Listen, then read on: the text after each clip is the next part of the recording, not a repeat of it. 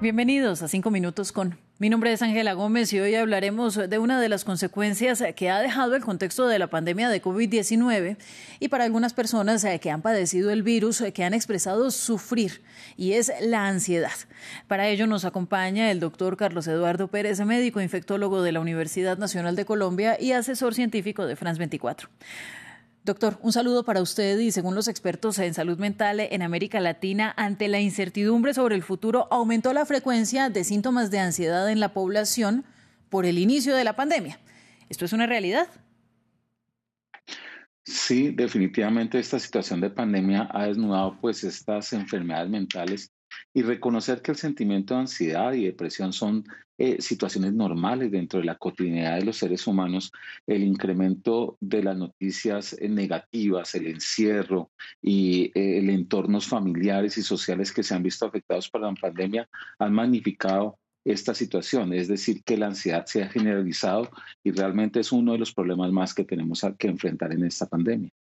Bueno, justamente sentir ansiedad ocasional no es algo tan extraño, tan difícil, es habitual en la vida de las personas. ¿Cuál es la diferencia entre esa ansiedad que conocíamos antes de la pandemia y la que conocemos ahora después de la crisis sanitaria? ¿Cómo podemos identificarlas? Es cuando afecta nuestra cotidianidad. La ansiedad, cuando hace parte y la ansiedad y la depresión interfieren en nuestra vida diaria, en nuestras actividades y todo gira en torno a las situaciones pesimistas, pues interfiere con lo normal desarrollo de la personalidad. Y aquí es donde se debe intervenir. Eh, eh, tener ansiedad, tener nervios es, es, algo usual, es algo natural, pero no puede interferir con la cotidianidad y con las actividades mínimas de una persona en su desarrollo social. Ahí es cuando requerimos tratamiento o buscar una orientación profesional. Mire, al inicio de la pandemia, la Organización Panamericana de la Salud advirtió que existía la posibilidad de que las personas se sintieran más estresadas y preocupadas durante esta emergencia de salud pública. Así que, ¿cuál ha sido la población que más ha padecido la ansiedad como consecuencia? Hay varios grupos poblacionales de interés. Uno son los trabajadores de la salud, estar enfrentados a la pandemia antes de la vacuna, eh, ver los fallecimientos, la incapacidad para poder ayudar a la gente, ha traído unos grandes problemas en nosotros los trabajadores de la salud acerca de la salud mental.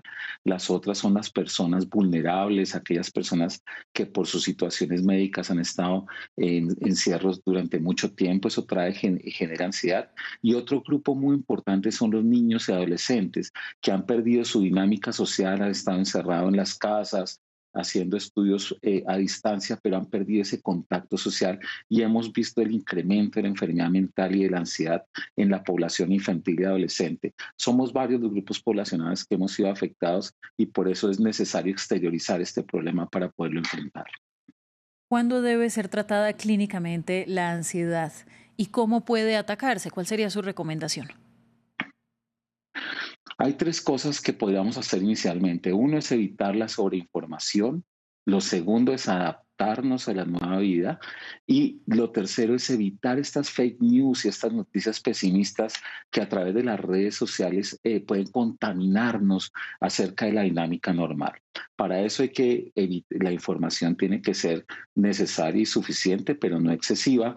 Eh, verificar estas fake news con fuentes de información que sean reales y buscar ayuda cuando se sienta la intervención. Ir a un psicólogo, buscar un profesional en salud mental, no lo hace cuando uno tenga una enfermedad grave mental. Es ante estas situaciones de ansiedad que interfieren en la cotidianidad donde ellos nos pueden ayudar. Bueno, y ya para el cierre, para nuestros televidentes, ¿cómo se puede hacer tangible esta ansiedad para detectarla en nuestros seres queridos? ¿Cómo sabemos que se está atravesando y cuáles son las señales de alarma? La ansiedad y la depresión son fenómenos que se pueden reconocer, por ejemplo, cuando las personas eh, no comen bien, no concilian el sueño, eh, tienen la habilidad emocional, lloran fácilmente, cuando las personas interfieren en su cotidianidad o cuando están eh, todo el tiempo pendientes de las noticias acerca de la pandemia y generándose miedos que les permite la socialización. Es importante reconocerlo para que podamos intervenirlo tempranamente.